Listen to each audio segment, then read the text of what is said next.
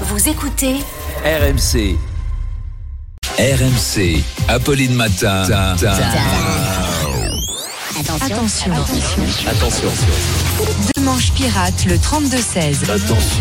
Arnaud Demanche, le pirate, est avec nous. Il est passé par le standard. Et euh, ce qui fait réagir ce matin au 32-16, Arnaud, eh bien, c'est cette décision de Gérald Darmanin qui propose de retirer automatiquement le permis à toute personne qui se serait fait contrôler en voiture sous l'emprise de stupéfiants ou d'alcool. Oui, c'est évidemment une réponse à l'affaire Palmade. Gérald Darmanin applique une méthode bien connue, un fait divers, une loi. C'est une sorte de mini Sarkozy, Gérald Darmanin, mais en plus grand.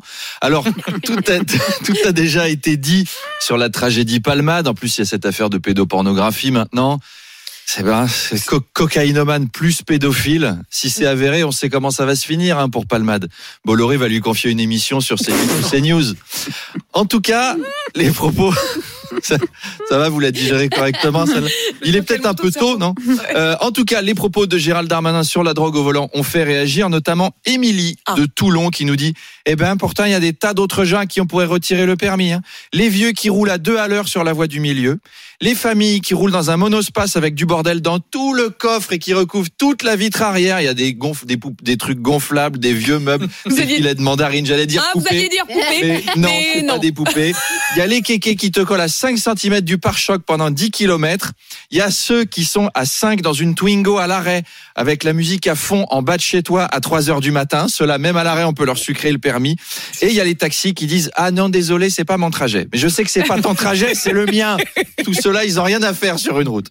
Fabrice de Paris nous dit Moi, je risque pas de conduire bourré, vu que même sobre, j'arrive déjà pas à retrouver où j'ai garé ma voiture, surtout dans les parkings à la con où tu sais plus si t'es à l'étage homard ou à l'étage éléphant mer. Il faut prendre une photo de ton numéro de place, mais tu sais pas où c'est quand même.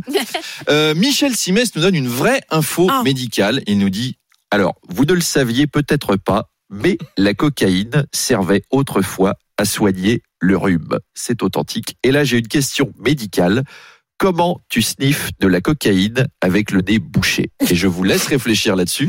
Et enfin, Georges nous dit à Question Paris, philosophique. ça sert à rien de prendre de la cocaïne au volant à Paris. Prenez de la cocaïne et courez. Vous serez plus vite à destination qu'avec n'importe quel autre moyen de transport dans cette ville. La Eh solution. ben, en voilà un qui sait mettre tout le monde d'accord. Allez, à tout à l'heure. À tout à l'heure, Arnaud.